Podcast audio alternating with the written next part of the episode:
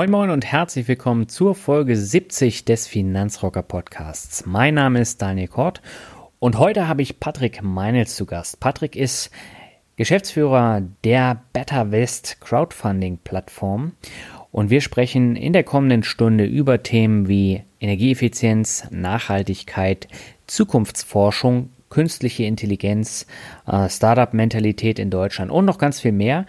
Und das sind äh, durchaus ein paar Themen dabei, die ich noch gar nicht in meinem Podcast hatte. Und mir hat das Interview eine Menge Spaß gemacht. Und ich glaube, du kannst da auch noch ein paar zusätzliche Ansatzpunkte mitnehmen. Präsentiert wird dir diese Folge von Blinkist der App für große Ideen im kleinen Format. Ähm, Blinkist fasst Sachbücher zusammen.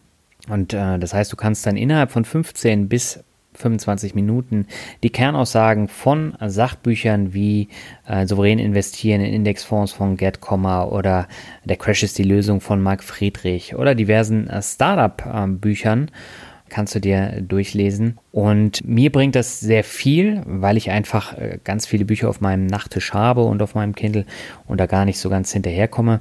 Und äh, ich nehme mir dann immer mal ein, zwei Stunden Zeit und äh, lese dann so die neuesten Buchzusammenfassungen Gestern zum Beispiel habe ich das gemacht und da habe ich auch eine ganze Menge mitgenommen und vielleicht ist es ja auch von Interesse für dich. Als Hörer des Finanzrocker Podcasts bekommst du 20% auf das Jahresabo. Den Link zu der Seite findest du im Blog und wenn du es einfach mal testen möchtest für drei Tage, dann kannst du das auch kostenlos machen. So, und wir holen jetzt die Gitarre raus und gehen ab zum Interview. Auf geht's!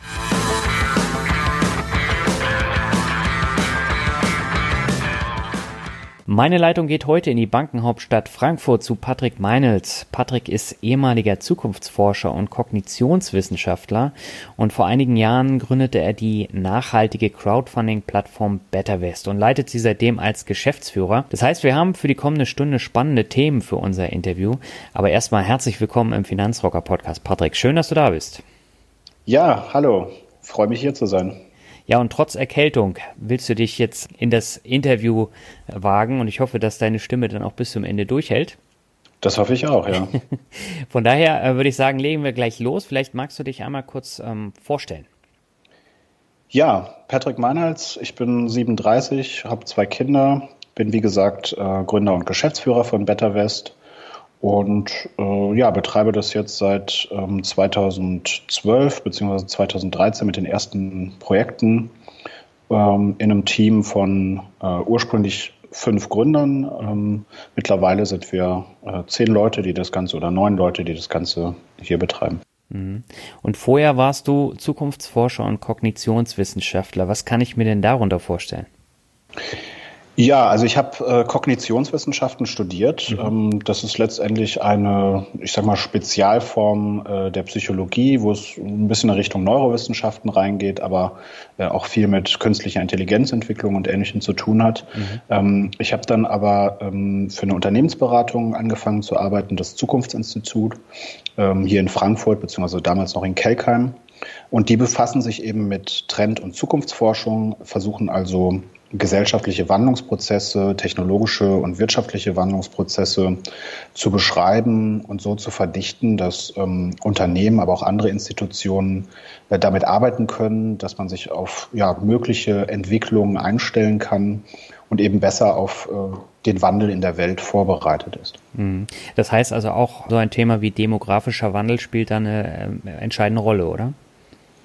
Ja, absolut. Ähm, aber gerne auch, ja, ich sag mal, positiv gewendet verstanden, denn mhm.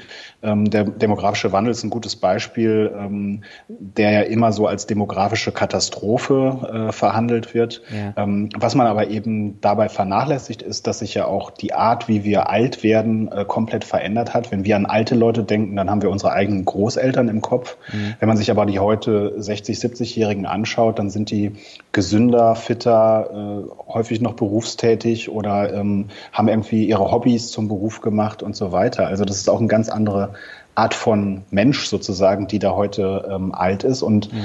das ähm, verachten wir mal oder, oder sehen wir manchmal gar nicht so richtig. Und genau solche Wandlungsprozesse eben auch auf der qualitativen Ebene zu beschreiben und nicht nur rein äh, demografisch, rein quantitativ ranzugehen. Mhm. Äh, das war eben auch so eine Aufgabe, die ich da äh, im Team aus ganz unterschiedlichen Backgrounds ähm, äh, ab absolviert habe.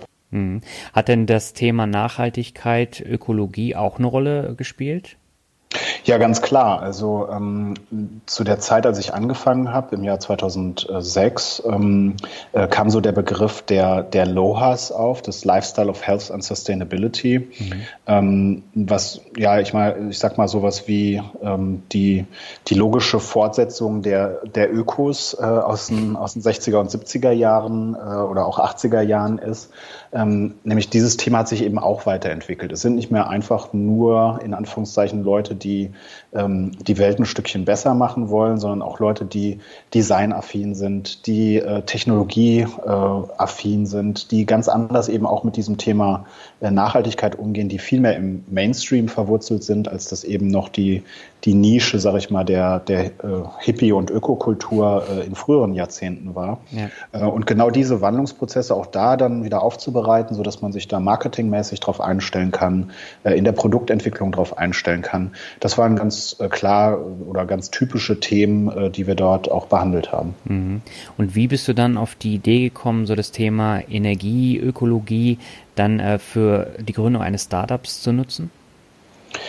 Also erstmal grundsätzlich ähm, lag mir das Thema Nachhaltigkeit ähm, schon, schon lange am Herzen mhm. und ähm, äh, speziell ähm, das Thema Energie äh, fand ich sehr spannend, weil letztendlich natürlich Energie so ein bisschen, ja, ich sag mal, die, die, die Mutter aller, ähm, aller Probleme und aller Lösungen ähm, äh, ist, die wir so auf dem Globus gerade sehen. Also mhm. Es geht äh, um Ernährung, äh, es geht um Transport. Also alle Themen sind ja letztendlich an das Thema ähm, Energie gekoppelt. Mhm. Und ähm, wenn wir eine nachhaltige Energiewende ähm, schaffen, dann lösen wir damit, glaube ich, auch einen Großteil anderer Probleme. Ja. Und ähm, diese Energiewende können wir aber nur schaffen, das sagen zumindest ähm, alle führenden äh, Forscher und Koryphäen in dem Bereich, wenn wir uns eben nicht nur darum kümmern, die Netze auszubauen, die Erneuerbaren auszubauen, äh, sondern auch ähm, uns um das Thema Energieeinsparung kümmern. Mhm. Und das war eben damals so ein bisschen der Trigger dafür, ähm, etwas in dem Bereich zu machen. Ähm, ich hatte das Buch Faktor 4 von Ernst-Ulrich von Weizsäcker gelesen, wo es eben genau um diese immensen Einsparpotenziale geht. Mhm. Und ähm, ja, das hat irgendwann, ähm, es muss auch so um 2006 rum gewesen sein, als ich beim Zukunftsinstitut angefangen habe, ähm, hat es irgendwie Klick gemacht, als ich so eine, so eine erste Crowdfunding-Plattform gesehen habe, mhm. ähm, das irgendwie zusammenzubringen. Also ähm, Ökologie und äh, Nachhaltigkeit äh, irgendwie mit diesem äh, Finanzierungsthema zu verbinden. Und ähm, ja, es hat dann noch ein paar Jahre gedauert, bis ich dann tatsächlich gegründet habe, aber ähm, es war auf jeden Fall aus dieser, dieser Mischung, aus diesem Spannungsfeld heraus, dass ich einerseits diesen Trend Crowdfunding gesehen habe, auf der anderen Seite aber auch, äh, wie sich das Thema Nachhaltigkeit verändert und mhm. ja, das war die Kombination daraus. Mhm. Hat äh, Japan denn eine Rolle gespielt 2011 mit dem Atomreaktorunglück? Ähm, das war ja ungefähr zeitgleich, äh, wo du dann angefangen hast, dir ernsthafte Gedanken zu machen, ne? Ja, ich würde jetzt nicht sagen, dass es eine direkte Rolle gespielt hat, ähm, aber natürlich äh, war das natürlich, sag ich mal, nochmal eine, noch eine, eine Erinnerung daran, mhm. wie, wie dringend dieser, diese Energiewende notwendig ist und äh, wie gefährlich ähm, äh, ja, die Folgen sein können und wie schnell es dann auch eben gehen kann, selbst in einem hochtechnisierten Land ähm, wie Japan wo ja von heute auf morgen auf einmal so ein, so ein Unglück passiert. Mhm. Der, der eigentliche ausschlaggebende Punkt war aber viel banaler und, und alltäglicher sozusagen. Ich habe nämlich bei einem sogenannten Startup Weekend äh, teilgenommen, mhm. dort zwei meiner äh, späteren Mitgründer dann eben kennengelernt. Und äh, das war eigentlich sozusagen der, der letzte Impuls, der mir gefehlt hat, um, um dann tatsächlich die Gründung voranzutreiben. Hm. Habt ihr denn da schon über Themen wie Nachhaltigkeit äh, gesprochen? Äh, beim Kaffee oder wie kann ich mir das vorstellen? Also erstmal so ein Startup Weekend, ich weiß nicht, ob du das Konzept kennst, aber ähm, da wird ja an einem, an einem Wochenende wird eine, eine heterogene Gruppe von Menschen wird zusammengebracht. Mhm. Äh, Designer, äh, Marketingleute, ähm, Venture Capital Leute, äh, alles äh, Leute, die rund um eine Gründung irgendwie äh, nötig sind oder einen Input geben können. Mhm. Und jeder der Anwesenden kann eine Idee vorstellen und die anderen Anwesenden schließen sich einer dieser Ideen an mhm. und arbeiten übers Wochenende prototypenhaft diese Idee aus. Mhm. Und ähm, ja, bei mir war es dann so, dass ich eben äh, dort dieses, dieses Grundkonzept ähm, Crowdfunding für Energieeffizienz äh, einzusetzen äh, vorgestellt habe. Und ja, es, also donnerstags habe ich noch überlegt, ob ich Freitag hingehen soll. Äh, und am Samstag war klar, dass ich ein Unternehmen gründen werde. Das war so der Werdegang äh, dieses Wochenendes. Das klingt auf jeden Fall spannend, aber ähm, das ging natürlich dann letztendlich nicht von heute auf morgen, bis ihr das dann an den Start gebracht habt, sondern das hat ja wahrscheinlich dann äh, schon noch ein bisschen länger gedauert. Ne? Ja, absolut. Also wir hatten äh, ein, gutes Vorla äh, ein gutes Jahr Vorlaufzeit, ähm, bis dann die ersten Projekte wirklich starten konnten. Mhm. Äh, zum einen haben wir das äh, anfangs natürlich noch in Teilzeit äh, gemacht. Wir waren alle berufstätig oder ich war zu der Zeit auch se selbstständig ähm, mhm. unterwegs. Und es gab natürlich zum einen die ganze juristische Ausgestaltung, ähm, die Plattformentwicklung, die eben einer meiner Mitgründer selbst entwickelt hat.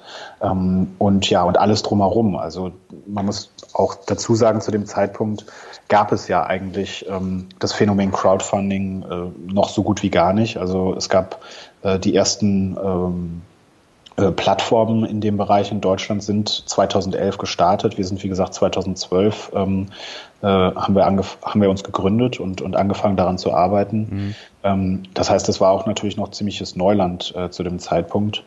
Ähm, und ja, seither hat sich auch noch mal viel verändert durch gesetzliche Veränderungen und so weiter. Aber das war auf jeden Fall der Startpunkt. Mhm. Und wann kamen dann die ersten Projekte, die man dann ähm, fanden konnte? Das war im August 2013. Ähm, das war ein Projekt hier in Frankfurt, ähm, ein kleines Fitnessstudio, mhm. Äh, das seine ähm, konventionelle Beleuchtung durch LEDs äh, ersetzt hat mhm. und dadurch eben einen Großteil seiner Energiekosten eingespart hat. Und genau, das war ein Projekt von, ich glaube, 5200 oder 300 Euro. Ähm, also wirklich noch ganz klein, war dann aber auch recht flott ähm, finanziert in, in glaube zwei Tagen oder so und das war dann der Startschuss ähm, für alles weitere. Mhm. Wie habt ihr damals auf euch aufmerksam gemacht? Ähm, eigentlich hat sich daran nicht viel geändert. Damals wie heute ähm, spielt natürlich, spielen natürlich alle Online-Kanäle eine große Rolle. Social mhm. Media vor allen Dingen äh, spielt eine große Rolle. Wir haben natürlich in der Anfangsphase erstmal unsere eigenen äh, Netzwerke und Kontakte eingebracht in, in unserem Gründerteam. Und dann hat sich das äh, langsam äh, vergrößert. Wir haben viel Pressearbeit gemacht. Ähm, wir hatten das Glück, auch ein paar Wettbewerbe zu gewinnen, teilweise auch sehr renommierte Wettbewerbe mhm. ähm, für Nachhaltigkeitskonzepte, für Startups und so weiter. Ähm, und darüber natürlich dann auch Presseaufmerksamkeit bekommen und vor größeren Juries äh, und oder größerem Publikum das Ganze auch vorgestellt, gepitcht, wie man sagt, in der, in der Startup-Welt. Und so hat sich das dann organisch langsam aufgebaut. Mhm. Ähm, vielleicht magst du noch mal ganz kurz erzählen, was denn für Projekte so in den vergangenen Jahren gefundet wurden, weil ihr habt ja auch eine sehr breite ähm, oder ein sehr breites Spektrum an unterschiedlichen Projekten. Fitnessstudio ist eine Sache, aber ähm, es gibt zum Beispiel auch noch den Anschluss einer Schule in Berlin an das Nahwärmenetz. Ihr habt äh, dann auch noch ausländische Projekte. Ähm, wie hat sich das entwickelt? Ja, also erstmal ganz grundsätzlich, wir sind ähm, in dieser ganz engen Nische ähm, der Energieeffizienzprojekte mhm. äh, gestartet. Und da muss ich vielleicht auch nochmal kurz ausholen, weil das vielen Menschen gar nicht so bewusst ist. Ähm, bei Energieeffizienz geht es eben darum, dass man durch einen Technologiewechsel ähm, Energiekosten äh, einsparen kann, damit natürlich auch CO2 ähm, einsparen kann. Das heißt, man rüstet zum Beispiel eben von konventioneller Beleuchtung auf LED um, mhm. äh, von uneffizienten Kühlschränken zu effizienteren äh, Heizungsanlagen, äh, Lüftung und Klimatechnik. Also es sind alles solche sogenannten Querschnittstechnologien, die man letztlich in, in, jedem, in jedem Haushalt, in jedem Betrieb, in jeder Organisation finden kann. Mhm. Ähm, die häufig irgendwo im Keller, hinter irgendwelchen Abdeckhauben und so ein bisschen im Versteckten sozusagen äh, schlummern, mhm. ähm, die aber eben enorme Einsparpotenziale bieten. Und ähm, bei der Auswahl der Projekte ähm, spielt eben genau dieses, dieses Einsparpotenzial äh, eine ganz große Rolle. Jedes Projekt wird immer von einem Energieberater, einem externen Energieberater äh, analysiert, geprüft. Mhm. Ähm, und auf dieser Grundlage der Energieberatung äh, werden dann die Renditen und äh, die Laufzeiten der Projekte äh, festgelegt, sodass die, ähm, die Zinsen, die äh, die Anleger eben bekommen, eben immer durch die Einsparungen, die der Energieberater festgestellt hat, ähm, die in dem Projekt möglich sind, äh, gedeckt sind. Mhm. Und ähm, wir haben da keinen spezifischen Branchenfokus, deswegen genau richtig, wie du sagtest. Es gibt äh, Fitnessstudios, Hotels, äh, es gibt produzierendes Gewerbe, es gibt ganz unterschiedliche äh, Formen von Unternehmen, mhm. die aber eben alle diese Einsparpotenziale haben. Mhm. Genau, also das war sozusagen die, die erste äh, Phase von, von unseren Projekten, dass es ähm, immer ganz eng in diesem Fokus Energieeffizienz äh, war. Und wir haben uns dann nach und nach auch ein bisschen stärker für Energieerzeugung geöffnet, weil wir sagen natürlich nicht, Energieerzeugung ist schlecht, sondern nur Energieeffizienz ist eigentlich das wichtigere Thema und das, was ähm, für die Umsetzung der Energiewende eben äh, ja, fokussiert werden sollte. Äh, nichtsdestotrotz macht natürlich auch äh, eine Solaranlage auf dem Dach oder sonst etwas äh, eines Unternehmens ähm, macht natürlich auch absolut Sinn. Mhm. Also haben wir uns dafür auch stärker geöffnet und ähm, irgendwann kamen dann noch ähm, Projekte vor allen Dingen auf dem afrikanischen Kontinent dazu, weil man eben in, in Schwellen- und Entwicklungsländern mit jedem investierten Euro einfach einen viel höheren Impact erzielen kann. Mhm.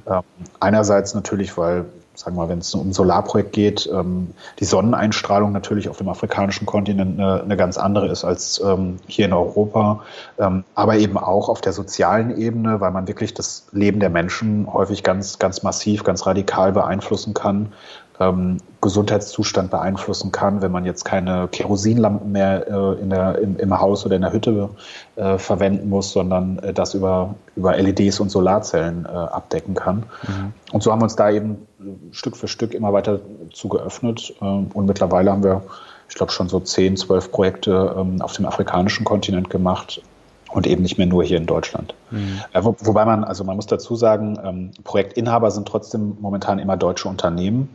Äh, das hat einen juristischen Background, ähm, können wir vielleicht nachher noch mal ein bisschen drauf eingehen. Mhm. Ähm, wenn ich mir das jetzt so äh, vorstelle, ich möchte jetzt investieren, ähnlich wie bei, bei anderen Crowdfunding-Projekten auch. Und ähm, das heißt, ich kann auch mit relativ kleinen Summen bei euch reingehen und sage, ähm, ich möchte jetzt mal 100 Euro anlegen, sagen wir mal, und äh, erhalte dann eine Rendite zwischen 5 und 8 Prozent. Und die wird ja dann, wie du eben gesagt hast, aus den Energieeinsparungen finanziert sozusagen. Das heißt, wenn das Projekt jetzt drei oder vier Jahre geht, bekomme ich dann jedes Jahr meine 6 Prozent Zinsen, oder? Genau, also das ist richtig. Ähm, es ist ein Annuitätendarlehen, das heißt, ähm, die Verzinsung äh, richtet sich immer nach dem noch nicht getilgten äh, Teil. Also jedes mhm. Jahr gibt es schon eine Teilrückzahlung äh, an die Investoren.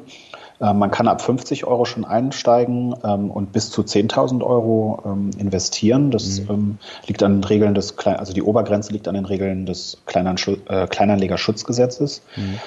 Und ähm, man sucht sich eben immer ein individuelles Projekt aus, ähm, das eine individuelle äh, Amortisationszeit und damit eben auch Verzinsung hat. Und bei jedem Projekt kann man sich das auch immer schon direkt anschauen, äh, wie sich äh, die, die Zinsen über die Jahre entwickeln. Da gibt es so einen Zinsrechner, so dass man da immer genau sieht, was man äh, in jedem Jahr ausge, ausgezahlt bekommt. Mhm. Nun darf man sich natürlich nichts vormachen. Ähm, das Risiko, das Geld auch wieder zu verlieren, ist vorhanden.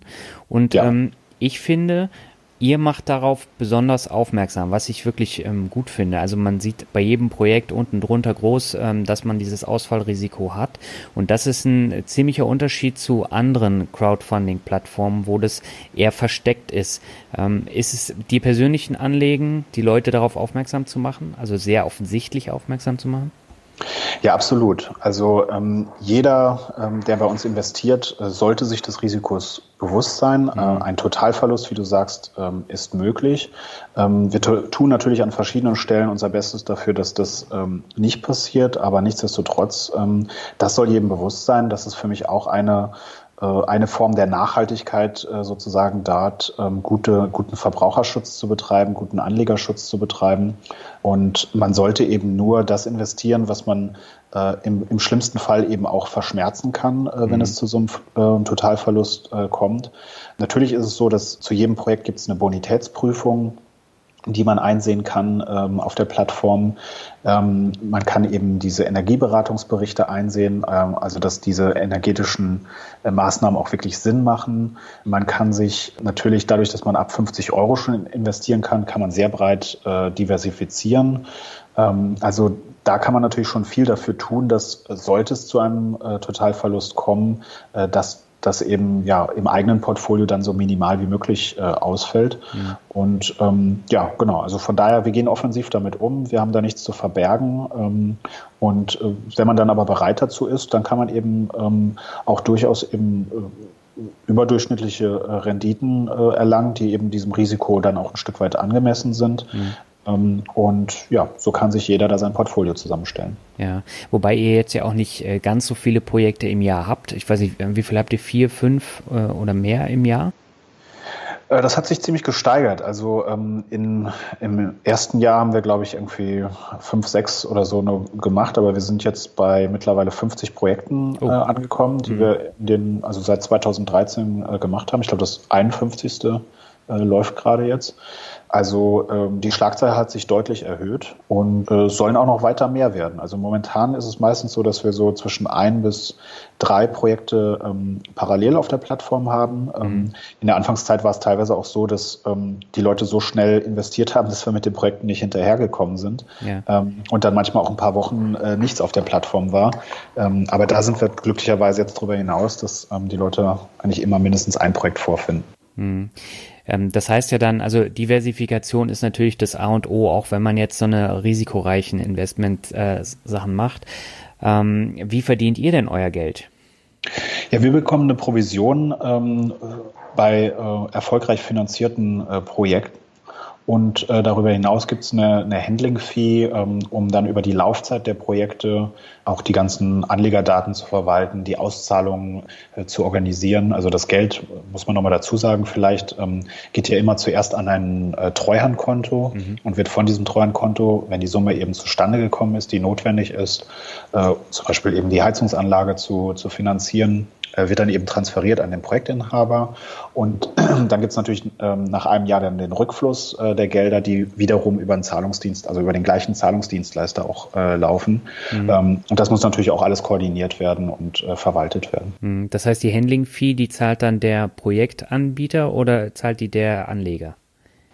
Nee, alle Kosten ähm, werden durch den äh, Projektanbieter, den Projektemittenten äh, getragen. Für mhm. den Anleger gibt es keine Kosten äh, auf unserer Plattform. Ist auch, sag mal, eher unüblich im Crowdfunding-Bereich. Ich glaube, das macht eigentlich keine Plattform, dass die Anleger dort ähm, äh, eine Fee zu zahlen haben. Und bei uns ist es so, dass die ähm, die Gebühren, äh, die für den äh, Anleger, äh, für den Projektinhaber anfallen, auch über das Crowdfunding eingeworben werden können und dann aber eben auch über die energetischen Einsparungen gedeckt sind. Also alle Kosten ähm, werden aus der Maßnahme heraus erwirtschaftet. Mhm. Ähm, das ist natürlich auch im, im, Hinblick auf das Risiko natürlich auch nochmal ein wichtiger Punkt. Ähm, theoretisch muss so ein Unternehmen also kein Wachstum generieren, um zukünftig äh, dieses Darlehen zurückzuzahlen, sondern ähm, wenn es stagnieren würde, würden, würden eigentlich die energetischen Einsparungen reichen, um diesen, dieses Darlehen eben zu tilgen. Mhm. Ähm, du hast gerade gesagt, es gibt da äh, keinen, der Gebühren verlangt. Also mir fällt auf Anhieb eine Peer-to-Peer-Plattform in Deutschland ein, wo es äh, der Fall ist, wo ich als Anleger dann immer äh, gleich am Anfang Geld zahlen muss, äh, was ich auch immer ein bisschen störend finde. Mhm. Okay, war mir ganz bewusst, ja. Kann gut sein. Ne?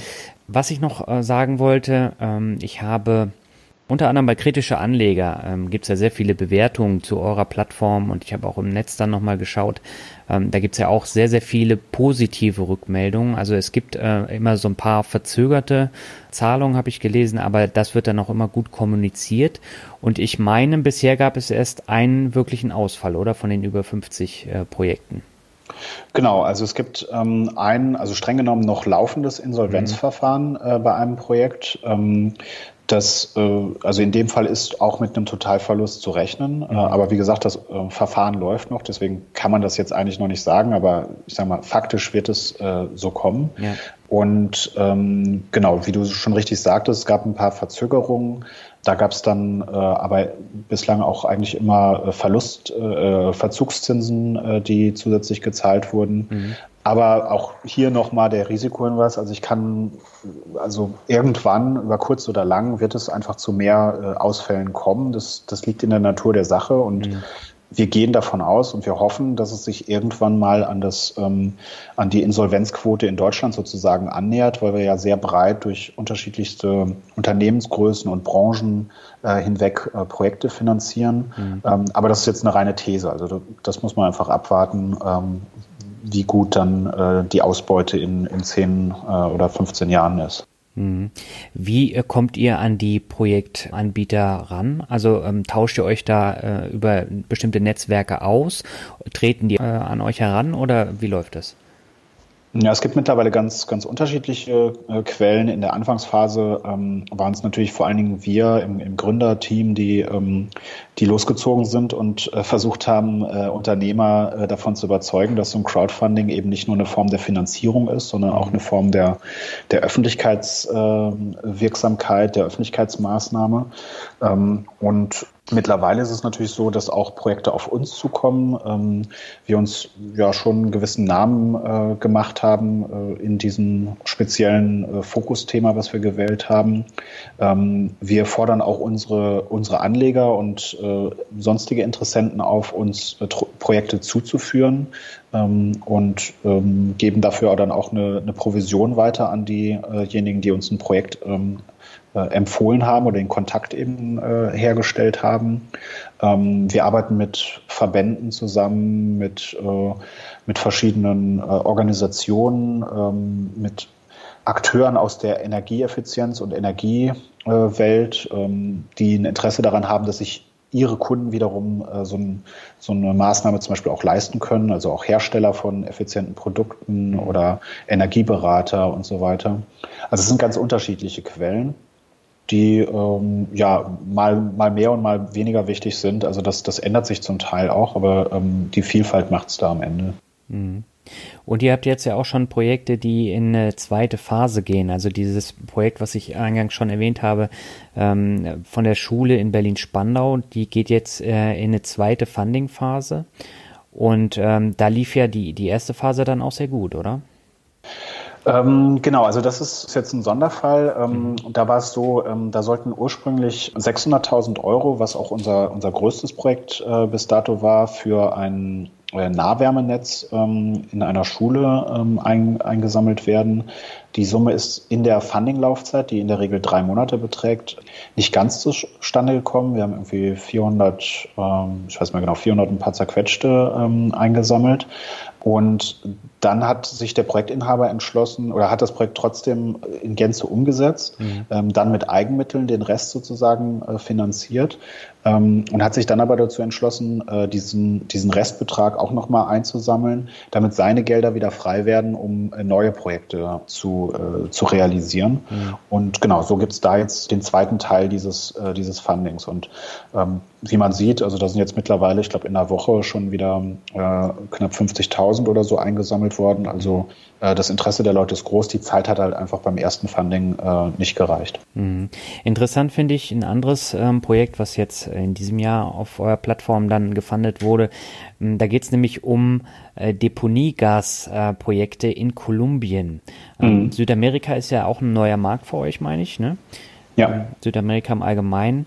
Und die Funding-Schwelle lag bei 77.000 und äh, mittlerweile habt ihr schon 110.000 eingenommen, was ja ein enormer Erfolg ist, gerade auch bei einem Projekt mit einem Land, ähm, wo noch gar keine Erfahrungen sind. Ne?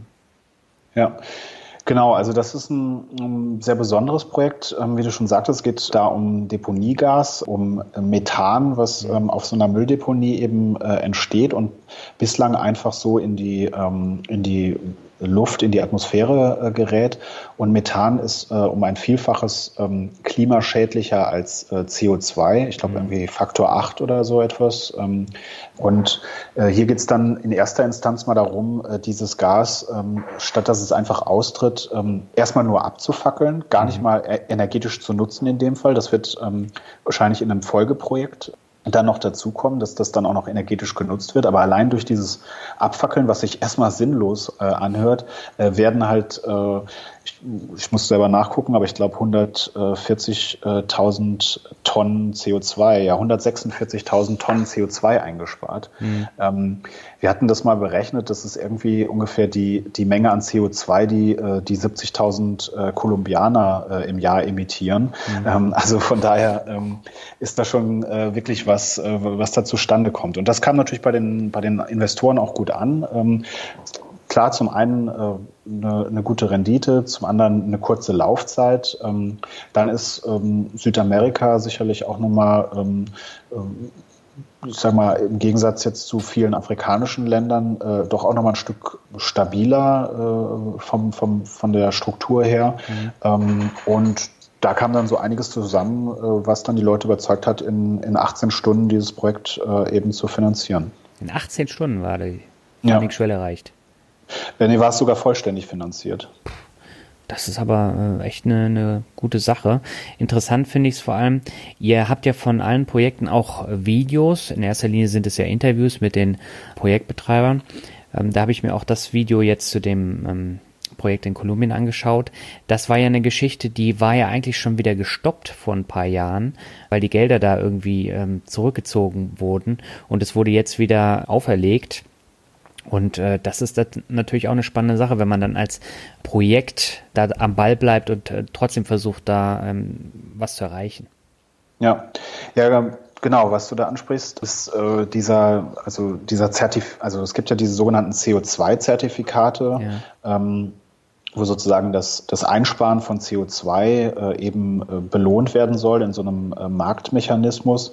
Ähm, das ist vor einigen Jahren ziemlich zum Erliegen gekommen, mhm. ähm, wodurch dann äh, die Finanzierung für dieses Projekt auch ausblieb, obwohl das Projekt als solches eben ähm, auch schon also ähm, das Projekt als solches ein gutes Projekt war, aber eben dieser Markt einfach nicht mehr funktioniert äh, mhm. hat.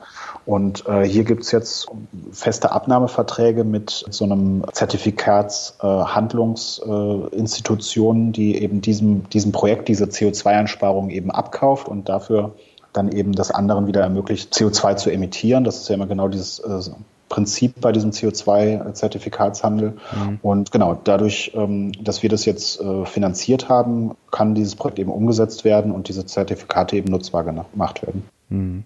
Habt ihr denn äh, vor, noch weitere Projekte in Südamerika zu fahren oder äh, ist es noch nicht geplant? Ähm, es wird wahrscheinlich tatsächlich auch ähm, rund um diesen Projektinhaber noch weitere äh, Deponieprojekte äh, geben, weil es da noch ähm, zwei, drei gibt, die mit ganz ähnlichen Voraussetzungen vor ein paar Jahren äh, nicht umgesetzt werden konnten. Mhm. Und äh, ich gehe also davon aus. Also wir prüfen jetzt gerade noch die Projekte, da ähm, ähm, muss jetzt nochmal der Energieberater äh, drüber schauen und, und da müssten wir nochmal in die Details einsteigen, aber ich gehe davon aus, dass es in den nächsten Monaten da zu weiteren Projekten kommen wird. Mhm. Ist denn so eine Deponiegasgeschichte so ein äh, Südamerika-spezifisches Problem oder ist es ein weltweites Problem? Das ist im Grunde genommen ein weltweites Problem. Es gibt natürlich in unterschiedlichen Ländern äh, unterschiedliche Auflagen dazu ähm, und unterschiedlichen Entwicklungsstand und so weiter. Aber grundsätzlich äh, gibt es das, gibt's das sicherlich an vielen anderen Stellen der Erde auch. Und mhm. ähm, das ist eben grundsätzlich auch das Prinzip äh, von, von all diesen Projekten. Also in Deutschland ist, ist einer der äh, Energiespar oder ist, ist der Energiespar-Weltmeister sozusagen. Mhm. Ähm, Nichtsdestotrotz gibt es hier äh, irrsinnige Potenziale in jedem Haushalt, in jedem, äh, in jeder, jedem Unternehmen, in jeder Institution. Ähm, aber wenn man dann natürlich nochmal in, in weniger entwickelte Länder äh, geht, ähm, dann ja, potenziert sich dieses Potenzial nochmal und mhm. Das ist natürlich teilweise wirklich äh, erstaunlich, wie man auch hier sieht mit diesen 146.000 Tonnen, die da äh, eingespart werden. Das äh, ja schon, also beeindruckt mich dann auch immer wieder, was, ähm, was die Ingenieure dann da so noch rausholen können. Mhm. Was ist mit dem asiatischen Markt? Ist da auch was in Planung? Äh, bislang noch nicht, aber ähm, grundsätzlich äh, wie gesagt, also es gibt diesen Unterschied, ähm, dass wir es eben immer mit deutschen Projektpartnern gerade zu tun haben, die mhm. dann eben diese Projekte im Ausland umsetzen. Wir sind allerdings auch gerade dabei, ähm, gemeinsam mit der, äh, mit der GIZ, der Gesellschaft für internationale Zusammenarbeit, in so einem äh, Private-Public Partnership-Programm ähm, ein Vertragswerk und ein, ein System zu entwickeln, ähm, dass es uns auch leichter macht, ähm, äh, ausländische Unternehmen äh, zu finanzieren. Mhm. Und ähm, von daher, ähm, ja, kann man da noch gespannt sein, wo wir überall sonst noch Projekte umsetzen äh, werden in Zukunft. Mhm. Du hast vorhin gesagt, man kann als Anleger ab 50 Euro Geld anlegen. Wenn mhm. ich mir jetzt so andere Plattformen angucke, beispielsweise im Immobilien-Crowdfunding, da geht's erst ab 500 Euro los oder bei äh, Crowd-Investing, wenn ich jetzt in Startups investieren möchte, dann geht's auch erst ab 250 Euro los. Und ähm, mir wurde häufig gesagt, das liegt daran, weil sich das äh, sonst nicht lohnen würde, weil es viel zu kleinteilig ist. Warum habt ihr euch für diese 50 Euro Schwelle entschieden? Also das Argument kann ich, kann ich nicht so ganz nachvollziehen, dass es zu kleinteilig wäre. Ähm, also bei uns ähm, und eigentlich ja auch bei allen Plattformen ist die Abwicklung ja ähm, weitgehend äh, digital und, und automatisiert. Mhm. Für uns macht es eigentlich äh, keinen großen Unterschied, äh, ob das jetzt 100 oder 200 Investoren sind, durch eben diese, diesen hohen Automatisierungsgrad. Mhm. Von daher weiß ich nicht, ob das so ganz stimmt. Ich meine, natürlich ist es so, wenn man jetzt über die Akquise von, von Investoren äh, spricht und man gibt irgendwie ähm, Geld für, für Werbung aus oder ähm, macht irgendwelche Veranstaltungen und die Leute investieren alle nur 50 Euro, dann ist es natürlich an der Stelle ein Stück weit teurer. Aber ich glaube, da kommt uns äh, zugute, dass wir eben so organisch da auch gewachsen sind, dass die Leute uns weiterempfehlen, dass äh, die Sozialmedien eine große Rolle spielen, ähm, dass wir da eben auch eine, ähm, eine, eine Crowd, eine, eine Anzahl an Menschen äh, zusammengesammelt haben, die, die ja, einfach Wiederholungstäter sind, die, die sich jedes unserer Projekte genau anschauen und, und dann häufig eben auch äh, investieren und äh, das Ganze teilen in ihren sozialen Netzwerken wiederum. Und ähm, von daher, ja, sehe ich da kein, kein grundsätzliches Problem drin. Mhm. Äh, Im Gegenteil, also es war tatsächlich auch Teil ähm, der, der Mission, sag ich mal, äh, von BetterWest, zu sagen, wir wollen eigentlich jedem die Möglichkeit geben, dabei zu sein. Ich meine,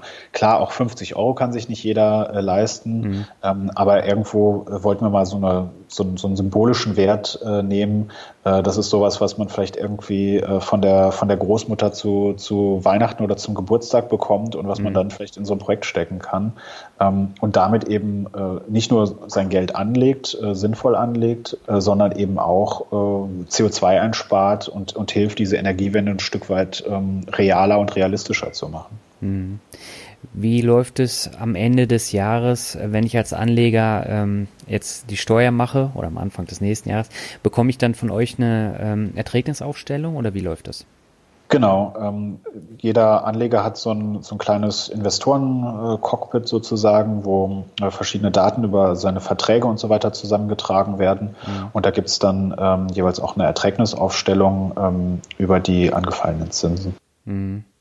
Ein Problem ist ja bei äh, dieser risikoreichen Anlage, dass man Verluste beispielsweise nicht wie bei Aktien ähm, dann ähm, absetzen kann sozusagen oder geltend machen kann. Das äh, hat aber bisher noch keinen davon abgehalten, äh, bei euch zu investieren, oder? Nö, also ähm, das, also ich glaube, es gibt, es gibt ja ganz unterschiedliche Formen von, von Anlegern auch, ja. muss man, muss man vielleicht nochmal unterscheiden. Also ähm, äh, zum einen, ähm, und, und, und man muss auch nochmal zwischen den Projekten, glaube ich, auch ein Stück weit unterscheiden. Mhm. Also wir haben sowohl Leute, die ähm, die einfach durch, durch die Renditen äh, angelockt werden sozusagen, die sich sagen, auf der, äh, auf der Bank äh, oder auf dem, auf dem Tagesgeldkonto, da kriege ich gerade nichts. Ähm, äh, deswegen bin ich auch bereit, ein, ein höheres Risiko einzugehen und, ja. ähm, und suche mir jetzt einfach Alternativen. Ähm, dann gibt es aber natürlich ganz klar auch die Leute, ähm, die einfach sagen, ähm, ich will, dass mein Geld ähm, nachhaltig angelegt wird, dass es mhm. sinnvoll angelegt wird, dass ich weiß auch, ähm, was mit meinem Geld passiert. Also das ist ja häufig so, dass man sonst eigentlich sein Geld, sag ich mal, beim, beim Berater oder bei der Bank äh, irgendwo abgibt und was mhm. dann im Hintergrund passiert, äh, ist eben äh, undurchsichtig oder manchmal im besten Fall undurchsichtig, weil man möchte es vielleicht auch gar nicht wissen, äh, was damit alles an Streubomben und sonst irgendwas in der Welt äh, finanziert wird. Ja. Ähm, und ähm, das ist natürlich auch ein großer Beweggrund von, von vielen Investoren. Und dann gibt es natürlich auch Leute, ähm, die einfach das einzelne Projekt ähm, unterstützenswert finden mhm. und denen es jetzt, also die das Ganze gar nicht so sehr als eine Geldanlage sehen, sondern die einfach sagen, okay, ich finde das sinnvoll, ich möchte das machen, ähm, weil da helfe ich jetzt jemandem äh, im, im Subsahara-Afrika von, von irgendwie äh, Kerosinlampen wegzukommen und, und stattdessen hat er dann eine, eine LED-Lampe in seiner Hütte hängen oder so. Also mhm. das sind ganz unterschiedliche Beweggründe und deswegen gehen die Leute auch unterschiedlich dann auch an solche äh, Themen wie, was kann ich da eigentlich steuerlich geltend machen und, und ähnliches heran. Mhm. Ja, ist ein spannender Ansatz. Also ich glaube, ihr ähm, ragt da so ein bisschen heraus. Äh, zum einen thematisch eben, weil das schon nochmal was anderes ist. Das ist nicht nur diese pure Rendite, auf die die Leute äh, aus sind, sondern da steckt dann schon wirklich mehr dahinter und das merkt man irgendwie auch, wenn man jetzt bei euch ähm, bei Facebook auf der Seite mal schaut, auch die, die Botschaften, die ihr transportiert und ähm, da gehe ich als Anleger dann auch komplett anders ran. Ne? Ja, bei uns ist es trotzdem auch wichtig, also es, es hat auf jeden Fall immer beide Seiten. Also jedes Projekt ähm, wird, äh, wird ausführlich von externen äh, Gutachtern äh, geprüft. Ähm, äh, es gibt immer die Bonitätsprüfung. Ähm, also auch die, die Wirtschaftlichkeitsseite kommt da nicht zu kurz. Aber wir, mhm. wir sagen eben, äh, Wirtschaftlichkeit und Nachhaltigkeit ähm, müssen einfach zusammengehen. Und. Ähm, das eine ohne das andere ähm, ja, würde einfach äh, keinen, keinen Sinn ergeben und deswegen äh, muss man da, ähm, so wie wir es hoffentlich dann machen, äh, beide Seiten immer betrachten. Mhm. Wie würdest du denn jetzt so die, die Startup-Szene beurteilen? Du bist ja jetzt auch schon seit äh, fast sechs Jahren ähm, da in dem Metier unterwegs. Ähm, das gab ja so die erste Boomphase, das war ungefähr 2011, 2012. Und man merkt jetzt aber auch, dass diese Startup-Welle so ein bisschen abebbt, weil viele Projekte dann eben auch pleite gehen. Wie würdest du das sehen? Ja, also ähm, ganz grundsätzlich gehört das Scheitern ähm, natürlich in der Startup-Welt absolut da, dazu. Ja. Ähm, jetzt muss man noch mal ein bisschen unterscheiden. Also bei unseren Projekten ist es ja so, es geht nicht um Startups, die finanziert werden. Es sind mhm. in der Regel etablierte Unternehmen. Es gibt so ein, paar dabei, die, die noch relativ jung waren, aber äh, in der Regel ähm, haben die eben schon ein paar Jahre vorzuweisen.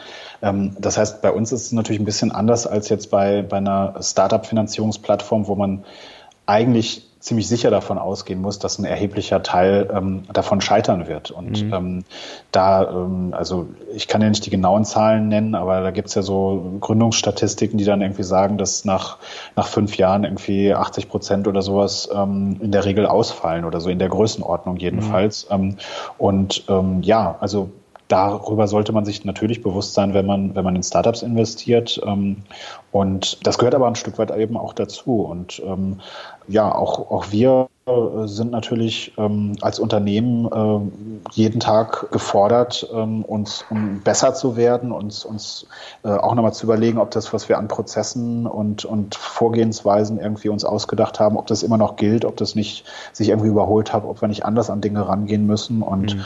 ähm, das, das gehört einfach dazu in der Startup-Welt. Mhm. Würdest du denn sagen, dass in Deutschland allgemein so eine Kultur des Scheiterns fehlt?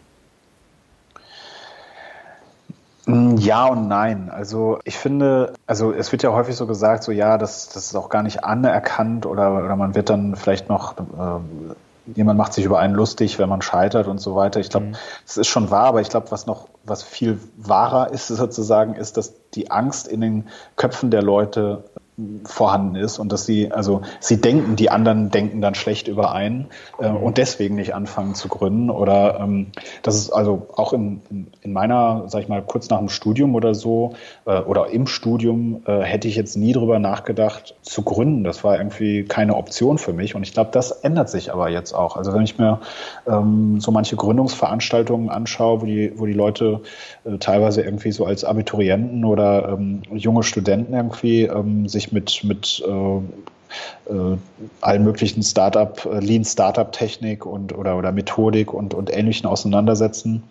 Ähm, es ist einfach mehr eine Option geworden inzwischen. Und ich glaube, je mehr das ähm, Leute als, als Alternative zu einem ganz normalen, zu einer ganz normalen Jobkarriere sehen, desto mehr setzt sich dann auch diese, diese Kultur durch, die, die notwendig ist. Und ähm, klar, es gibt immer auch eine Hype-Phase irgendwie und, und auch alle schauen immer nach Berlin äh, und, und Berlin die Gründerhauptstadt und so weiter. Aber ähm, ja, in, in, in Wahrheit ist natürlich ähm, Gründen in, äh, in, in Wanne-Eickel genauso wichtig wie Gründen in Berlin. Ja? Und ähm, also das äh, also nicht nur wichtig, sondern auch genauso möglich. Und ähm, natürlich gibt es da andere Herausforderungen und, und vielleicht sind Netzwerke nicht, äh, nicht immer so gut wie, wie in solchen Metropolregionen. Mhm. Ähm, aber ich glaube fest daran, dass, dass es überall möglich ist, dass man überall auch äh, Leute findet, die sich aufmachen, äh, Dinge umzusetzen. Und äh, ja, hoffentlich auch immer mehr Leute, die sich aufmachen, mit ihrer Gründung dann eben auch soziale und ökologische Herausforderungen zu lösen. Mhm. Äh, das ist so ein Thema, was, was mir einfach am Herzen liegt, dass ähm, äh, einfach nur ein Unternehmen gründen äh, kann jeder, in Anführungszeichen, aber ähm, äh, damit dann auch äh, die Welt ein Stück besser machen. Das finde ich ein wichtiges Ziel, ähm, ohne die Wirtschaftlichkeit außer Augen zu verlieren, äh, also immer irgendwie mit einem, mit einem gesunden äh, Rationalismus auch. Aber ähm, ich finde es wichtig, dass man, dass man eben versucht, einen Impact irgendwie zu erzeugen und, ähm, und ja, das machen wir hier jeden Tag. Mhm. Legst du denn selber in Crowdfunding-Projekte oder auch in Aktien an? Ähm, ja, klar. Also ab und zu, ähm, also vor allen Dingen äh, ab und zu in, in Crowdfunding-Projekte. Ich bin gerade dabei, mich ein bisschen mehr mit dem Thema äh, ETFs ähm, zu beschäftigen, aber ähm, noch, noch ziemlich am Anfang, äh, muss ich sagen. Deswegen, ähm, glaube ich, hab ich, bin ich wahrscheinlich auch mal das erste Mal auf deinen Podcast irgendwann äh, gestoßen. Ähm, genau, ich habe in der Frühphase sozusagen, so nach in dieser, in dieser Dotcom-Blasenzeit, ähm, habe ich mal angefangen, mich so ein bisschen mit Aktien äh, zu beschäftigen und dafür mhm. zu interessieren. Bin aber damals dann irgendwie äh, natürlich furchtbar auf die Nase gefallen, irgendwie mit, ähm, äh, was war es, mit äh, Cargo-Lifter unter oh. anderem. Ähm, äh, habe ich, glaube ich, einen Teil von meinem Zivi, äh, von meiner Zivi-Abfindung habe ich in Cargo-Lifter-Aktien äh, gesteckt. Ja. Ähm, nee, also ähm, ich bin kein, also ich bin kein versierter äh, Börsenanleger, muss ich sagen. Ähm, und ich bin auch zu dem Thema Finanzen ähm, eigentlich jetzt eher so als Mittel zum Zweck äh, gekommen, mhm. äh, weil ich eben äh, hier diese dieses Thema Energiewende eben einfach angehen wollte. Aber ich finde es total interessant, welchen Hebel man gerade auch in, in Nachhaltigkeitsbelangen äh, man über das Thema Finanzen ähm, etablieren kann mhm. äh, oder, oder ansetzen kann, weil alle denken irgendwie über, über ihr Bioessen nach und, und vielleicht die noch etwas bewussteren denken auch noch drüber nach, welchen Einfluss irgendwie ihre, ihre Kleidung oder so äh, hat, äh, welchen ökologischen Fußabdruck das hat. Aber über seine Finanzen und den ökologischen Fußabdruck ähm, denken gar nicht mal so viele Leute nach. Und mhm. da kann man aber gerade besonders viel machen. Und das finde ich ein spannendes Thema. Ja. Ähm, wie wird es dann weitergehen mit der Energiewende? Meinst du denn, ähm, dass es wie geplant äh, laufen wird, dass die ganzen Atomkraftwerke in äh, wenigen Jahren abgeschaltet werden oder wird sich das alles verzögern? Nee, ich glaube nicht an eine Verzögerung. Also ähm, natürlich äh, gibt es, gibt es äh, immer Herausforderungen äh, bei der Energiewende, aber das gibt einfach so viele Trends und, und also technologische und wirtschaftliche Trends, die dahin weisen. Also wenn man sich die Entwicklung von, von Speichertechnologien anschaut, wenn man sich die mhm. Entwicklung von äh, den Erneuerbaren anschaut und wenn man sich auch anschaut, wie jetzt zum Beispiel die Politik gerade anfängt, ähm, stärker das Thema Energieeffizienz auch in den Vordergrund zu stellen und, und, und ein bisschen weiter wegkommt von, von der reinen Förderung, von der Erzeugung, also ich glaube, da gibt es so viele Tendenzen, die in die richtige Richtung weisen, dass sich das nicht äh, aufhalten lässt, auch wenn es immer temporäre Rückschläge und, und ähm, ja, Einbrüche geben kann. Mhm. Ähm, aber man sieht jetzt gerade auch, ich habe gerade heute noch irgendwie äh, Zahlen aus, aus, aus China gehört, ähm, äh, wie, wie sich China auf den Weg gemacht hat, äh, die Energiewende äh, voranzutreiben, wo man, also natürlich sind die immer noch unglaubliche, unglaublich große Emittenten und mhm. von, von CO2 und da gibt es noch un unglaublich viel äh, Kohleenergie und so weiter. Aber trotzdem, die haben sich auf den Weg gemacht und die machen das kontinuierlich und stetig. Und ähm, das hat vor ein paar Jahren, hat das noch jeder als, äh, als, als ökologische äh, Fantasien irgendwie abgetan. Mhm. Ähm, und mittlerweile ähm, äh, wundern sich alle, äh, wie sich das entwickelt hat. Und auch ein Donald Trump kann meines Erachtens das, das ganze große Thema nicht, nicht aufhalten. Aber es wird Rückschläge geben, davon bin ich auch überzeugt. Mhm. Wobei ich finde das äh, immer interessant, wenn man jetzt auch mal nach Afrika guckt. Da liest man ja auch häufig, dass ähm, Afrika sozusagen das Mülllager von China ist, dass sie da zum Beispiel alte Solarzellen dann äh, einfach in die Landschaft schmeißen und äh, dass die ganzen ausrangierten ähm, Fahrzeuge, Mopeds, alle aus China dann nach Afrika verschifft werden. Das ist dann natürlich auch wieder so ein bisschen bedenklich. Ne? Ja, absolut, absolut. Ähm, wie gesagt, also es ist nicht alles heile Welt. Ich will nicht sagen, dass das, dass da jetzt keine Probleme äh, geben würde. Ähm, aber wenn wir jetzt über die langfristigen äh, Entwicklungen sprechen, und, und es ist natürlich auch noch die große Frage, also was ist eine, eine rechtzeitige Energiewende? Also mhm. äh, wie viel, ähm, wie viel Nebenwirkungen des Klimawandels äh, müssen wir, müssen wir ertragen? Und ja. ähm, mit jedem Jahr, dass wir jetzt, sag ich mal, mit, mit Diskussionen äh, und, und politischen Auseinandersetzungen verlieren, äh, wird es natürlich schlimmer Schlimmer. Also das ist, das steht auch außer Frage. Aber man sieht zum Beispiel eben auch äh, auf dem afrikanischen Kontinent, äh, wie ganze äh, Technologieentwicklungen einfach übersprungen werden. Ja, man spricht ja in, in, in der Innovationsforschung spricht man auch so vom Leapfrogging, ja, also vom, mhm. vom Bockspringen äh, von Technologien. Also dass dann äh, plötzlich ähm, äh, dort eine Stromversorgung, eine, eine, dezentrale Stromversorgung aufgebaut wird, dezentrale äh, Netze, also so kleine Verteilnetze in, in dörflichen Regionen aufgebaut werden mhm. ähm, und man eben gar nicht mehr diesen Weg über die äh, Kilometer lang, über Landleitungen, äh, die mit vielen Milliarden irgendwie ähm, äh, finanziert werden müssen, gehen muss, sondern äh, eben direkt diesen dezentralen Weg einschlagen kann. Und wenn man natürlich von so einem niedrigen Niveau startet, ist es auch viel leichter, Dinge zu verändern und und, und diesen Wandel eben äh, mhm. zu machen. Und das ist eben genau, glaube ich, auch das, was, was man eben dann in China auch zum Beispiel sieht. Und ja, aber auch da, wie gesagt, also es gibt natürlich immer Rückschläge und wenn dann äh, die Entsorgung äh, der Module äh, nicht, nicht vernünftig passiert, ähm, ist es natürlich auch äh, eine, eine schlimme Sache, die man, die man in den Griff bekommen muss und an der man arbeiten muss. Mhm. Super, dann würde ich jetzt äh, einfach zum Word Shuffle übergehen. Ich glaube, das ist jetzt ein ganz smoother Übergang. Ähm, das heißt, ich nenne dir einfach ein paar Begriffe und du sagst einfach, was dir dazu einfällt. Das kann kürzer sein, kann aber auch ein bisschen länger sein, wie du magst. Und mhm. beginnen möchte ich mit Surinam.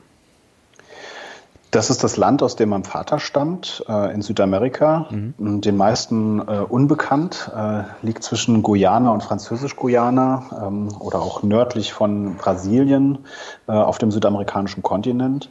Ist eines der Länder, was noch äh, ja, ganz puren äh, Regenwald hat. Ein Großteil des Landes besteht auch aus Regenwald. Mhm. Ähm, und meine Eltern sind gerade da, machen gerade einen kleinen Besuch ähm, dort und ich hoffe, dass ich bald auch mal wieder hinkomme. Mhm. Wobei ähm, bekannt ist es ja unter anderem dadurch, dass viele holländische Nationalspieler von da kamen, oder? Ja, das ist richtig, genau. Patrick ähm, Kluivert zum Beispiel und Clarence Dedorf auch. Also ich bin kein, äh, kein großer Fußballfan, deswegen kenne ich nicht immer alle, aber die beiden Namen sagen mir auf jeden Fall was und ähm, da, da bin ich ziemlich sicher, genau. Äh, äh, Rüd, äh, Rüd Gullit äh, war noch einer, der ja. auch aus Surinam stammt und ähm, es gibt sogar einen, ähm, einen Nationalspieler in der niederländischen Nationalmannschaft, der den gleichen Nachnamen wie ich trage. Okay. Ähm, und der wahrscheinlich irgendwie um ein paar Ecken verwandt ist. Also äh, den gab es in den 60er Jahren oder so. Also der ist schon, ja. schon lange nicht mehr aktiv. Ähm, genau. Okay. Der nächste Begriff ist künstliche Intelligenz. Ist eine große Chance und durchaus auch eine große Herausforderung und eines der spannendsten Themen, mit denen ich mich ähm, beschäftigte, beschäftige, wenn ich äh, mich nicht mit äh, Better West und äh, Energieeffizienz und Ähnlichem äh, befasse. Ja, was meinst du, was ist der nächste große Trend, der kommen wird? Die selbstfahrenden Autos oder was komplett anders? Also bei den selbstfahrenden Autos ist das größte Problem äh, nicht die Technologie, äh, sondern eher die äh, Regulatorik. Mhm. Das ist vielleicht so ein bisschen so wie beim, beim Crowdfunding oder bei, dem, bei den Fintechs äh, generell. Ja. Ähm, da ähm, bin ich noch nicht so ganz sicher. Also ich meine, es gibt jetzt ein paar ähm, amerikanische Staaten, die da sehr progressiv rangehen und so weiter. Ähm, also es wird kommen, davon gehe ich aus. Ähm, aber wann es kommt, ähm, hängt stark von diesem regulatorischen Thema ab.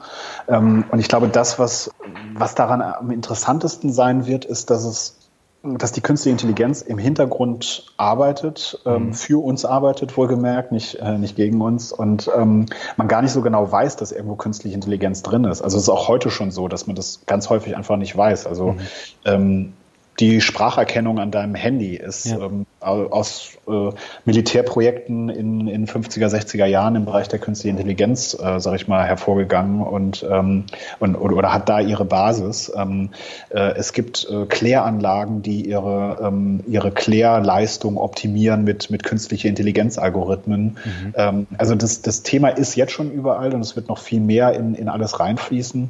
Es gibt da so einen ähm, amerikanischen Technologie, ähm, Philosophen, Publizisten, äh, Kevin Kelly, der sagt, ähm, dass künstliche Intelligenz eigentlich sowas sein wird wie, wie Strom, äh, dass man sich das einfach bezieht, äh, dass man das aus der Cloud äh, sozusagen zubuchen kann und das, was man, äh, was man vorher händisch betrieben hat, ähm, äh, betreibt man dann mit, also betreibt man nach der Entwicklung vom Strom eben mit, äh, mit, mit Energie mhm. und das, was man bislang mit einem Kopf durchdacht hat, kann man plötzlich mit 25.000 äh, Köpfen durchdenken, wenn man sich ein bisschen künstliche Intelligenz dazu schaltet. Und mhm. ähm, das werden wir nach und nach immer mehr äh, im Alltag sehen. Mhm. Das ist echt ein spannendes Thema und vieles bekommt man gar nicht ähm, so direkt mit. Also es ist einfach da, aber so den Weg dahin, jetzt, äh, wenn man jetzt Siri nimmt oder irgendwelche anderen Sachen, die, die bemerkt man zwar im Alltag und es entwickelt sich immer weiter, aber wie du eben gesagt hast, es kommt ursprünglich aus, aus Militärprojekten, das ist gar nicht so bewusst.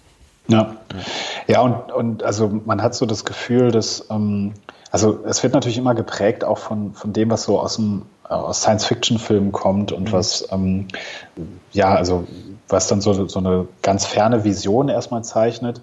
Ähm, und ja, also es ist aber eben viel näher dran und, ähm, und viel alltäglicher, äh, wenn man wenn man es sich genau anschaut.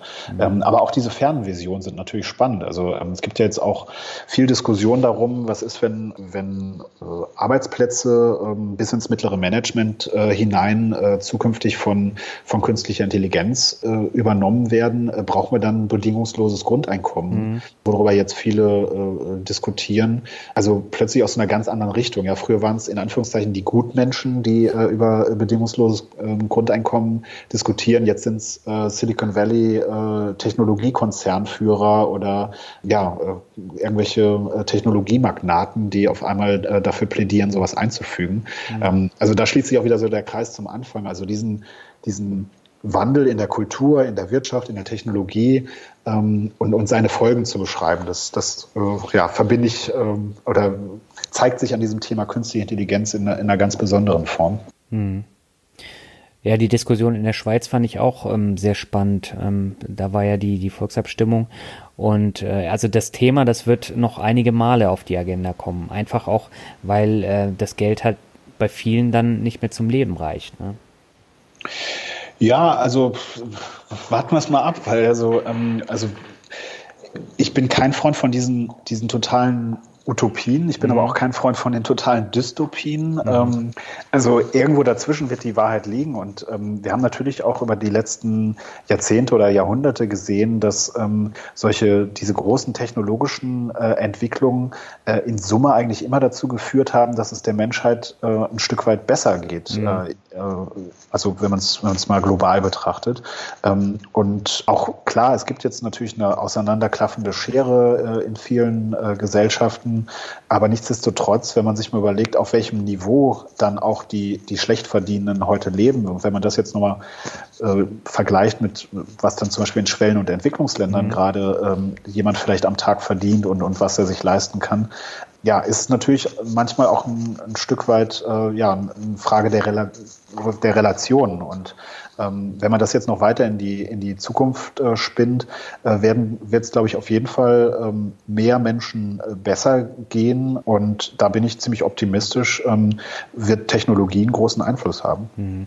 Ja, ich finde das spannend, was du sagst, weil, also ich höre mittlerweile ja jeden Tag, selbst heute wieder, dass viele kaum Geld haben. Es ist ja auch wahr. Aber nichtsdestotrotz die sehen alle pessimistisch in die, in die Zukunft. Aber äh, es wird so viele neue Möglichkeiten geben und das wird sich dann trotzdem auch wieder anpassen. Ja, bin ich auch von überzeugt. Ja. Also ich bleibe da optimistisch. Sehr gut. Der nächste Begriff ist Familie. Familie ist ähm, sehr wichtig, ähm, ist manchmal sehr schwer zu vereinbaren mit, ähm, mit der, mit der Startup-Welt, aber ähm, ich versuche das äh, jeden Tag aufs Neue hinzubekommen. Ähm, ich bin momentan auch in, in Elternzeit und habe ja versucht, so viel Zeit wie möglich mit meinen zwei kleinen äh, Töchtern zu verbringen, mhm. ähm, die drei und drei Jahre und äh, acht Monate oder neun Monate jetzt äh, sind. Und ja, wichtiges Thema. Ja. Das nächste ist eine Begriffsdefinition, nämlich Crowdinvesting versus äh, Crowdfunding. Ja, das ist äh, eine, eine, eine lange, eine diffizile Diskussion. Mhm. Ähm, und ich glaube, ganz grundsätzlich kann man sagen, es ist erstmal ähm, ein relativ deutsches Phänomen, äh, diese Unterscheidung zu machen. Im angelsächsischen Raum ähm, spricht man eigentlich immer von Crowdfunding und setzt dann ein Wort davor, um das zu spezifizieren. Man spricht zum Beispiel von Donation-based, also spendenbasierten Crowdfunding. Mhm. Ähm, wenn man solches, ein, solches Crowdfunding meint, wo man eben keine, keine, keinen Gegenwert, keine Rückzahlung äh, bekommt. Man spricht häufig von Equity-based Crowdfunding, wenn man in Startups investiert, weil man, weil es darum, darum geht, Anteile an diesen Unternehmen ähm, äh, zu erlangen. Das gibt es aber zum Beispiel eigentlich so in der Form ähm, in Deutschland nicht, weil man nicht direkte Anteile erwirbt, sondern eigentlich immer ein Darlehen gibt. Ähm, durch das Kleinanlegerschutzgesetz hier in Deutschland ist man ja auf ein bestimmtes juristisches Modell äh, beschränkt dabei. Ähm, man könnte es aber trotzdem eben als Crowd-Investing bezeichnen, weil man eben Geld zurückbekommt. So ist es eben auch bei uns. Also mhm. das äh, vereint dann auch wieder verschiedene Kategorien von Crowdfunding ähm, oder Crowd-Investing. Also ein bisschen akademische Diskussion, würde ich sagen. Ähm, eigentlich kann man es, finde ich, synonym verwenden und muss dann eben spezifizieren, was man, was man genau meint, wenn man davon spricht. Mhm. Okay, ich habe noch drei Begriffe für dich. Der nächste, Rockmusik. Äh, ist die, die Wurzel meines Musikgeschmacks. Ähm, mhm. Ich bin äh, mit, mit Guns N' Roses, Aerosmith und so, sag ich mal, gestartet. Ähm, später ging es dann ähm, ein bisschen härter weiter mit, mit äh, Rage Against the Machine, Sepultura, Machine Head äh, und ähnlichen. Und ja, ist immer noch für mich ähm, eigentlich so meine, meine Lieblingsmusikkategorie, mhm. ähm, auch wenn sich mein Geschmack mittlerweile ein bisschen äh, breiter gefächert hat und ähm, ja, ich mir alles Mögliche inzwischen anhören kann, was früher äh, undenkbar ge gewesen wäre. Das kenne ich. Also ich äh, werde ja auch ein bisschen älter und reifer und da wird die Musik dann auch ruhiger. Aber äh, bei mir ist trotzdem immer noch Rockmusik äh, das Nonplusultra. Ja, ich glaube, das. Also Gitarre muss Das sein. kriegt man auch nicht raus eigentlich. Ja, aber dann bist du ein perfekter Gast für den Finanzrocker-Podcast. Ich habe ja nicht ja. so viele, die Rockmusik hören. Das, das ist total schade, ja. Ich, ähm, es wäre eigentlich cool, wenn, wenn man, also das widerspricht wahrscheinlich irgendwelchen äh, Rechten, äh, GEMA-Rechten oder sonst ja. was, aber wenn, wenn jeder Gast eigentlich so ein bisschen Musik mitbringen äh, könnte oder so, man so ein paar Einspieler zwischendurch hätte, das fände ich eigentlich ganz cool. Ich glaube, da hätte ich schon häufiger Helene Fischer und so gehabt. Und Matthias Reim hätte okay. ich auch gehabt, ja. Oh. Okay, vielleicht ist es doch nicht so eine gute Idee. Ich nehme das wieder zurück. Aber das wäre mal spannend. Da muss ich mir vielleicht mal Gedanken machen. Ähm, kommen wir zum vorletzten Begriff. Der nennt sich Frankfurt. Frankfurt, meine Wahlheimat seit, äh, ich weiß gar nicht ganz genau, seit 2007, glaube ich. Ähm, und ähm, wahrscheinlich die unterschätzteste Stadt Deutschlands, äh, die mit dem schlechtesten Ruf. Aber ähm, ich kenne eigentlich niemanden, der ähm, ein bisschen mehr als einen Tag hier verbracht hat und äh, nicht ähm, sich vorstellen könnte, äh, länger hier zu bleiben. Hm. Und dann komme ich zum Abschluss zum Begriff Glück. Einatmen, ausatmen. Und genießen. Und genießen, ja. Also ähm, Glück ist, ähm, ist relativ, würde mhm. ich sagen. Äh, Glück ist ähm, meistens äh, schwer fassbar ähm, und am glücklichsten ähm, bin ich, wenn ich ähm, eine ruhige Minute habe und ein- und ausatmen kann. Und am besten die Töchter neben dran sitzen. Genau. Sehr schön. Patrick, das hat mir eine Menge Spaß gemacht mit dir, ähm, auch über ja, danke, mal ja. andere Themen zu sprechen. Ähm, von daher hab vielen Dank für das tolle Interview. Und ähm, ich glaube, die Hörer, die können da eine ganze Menge mitnehmen. Ja, ähm, danke für die Einladung. Ähm, ich hoffe es. Ähm, besucht betterwest.com, äh, schaut es euch an, lest die Risikohinweise, äh, liebe Zuhörer. Und ich würde mich freuen, wenn du ähm, bei deinen zukünftigen äh, Interviews äh, die Gäste auch immer mal auf das Thema Nachhaltigkeit bei der Geldanlage, bei ihren Produkten und so weiter ansprichst. Mhm. Weil nur wenn wir alle als, äh, als Verbraucher, als Konsumenten ähm, äh, einen gewissen Druck erzeugen in Richtung Nachhaltigkeit, soziale Nachhaltigkeit, ökologische Nachhaltigkeit, dann können wir wir ähm, ja, diese, diese Welt ein Stück äh, besser machen. Und ähm, da möchte ich jeden Hörer und, äh, und auch dich dazu auffordern, da einen kleinen Beitrag zu, zu leisten. Ausrufezeichen, das ist klare Ansage, das werde ich ähm, berücksichtigen. Klasse. Von daher hab vielen Dank, Patrick, und alles Gute für dich. Alles klar, rock on. Ciao. Ciao. Soweit das Interview mit Patrick Meinels von Better West. Ich fand es sehr interessant, auch mal über etwas andere Themen zu sprechen als nur ETFs und äh, Aktien. Und ich hoffe, dir hat es auch gefallen und du konntest ein bisschen was mitnehmen und auch ein bisschen einen anderen Ansatz mal hören. Wenn dir die Folge gefallen hat, freue ich mich über eine Bewertung bei iTunes von dir, denn nur so habe ich die Möglichkeit dann wirklich dauerhaft sichtbar zu sein. Und zum Abschluss habe ich noch zwei Bewertungen für dich. Die erste stammt von NJ Wobber.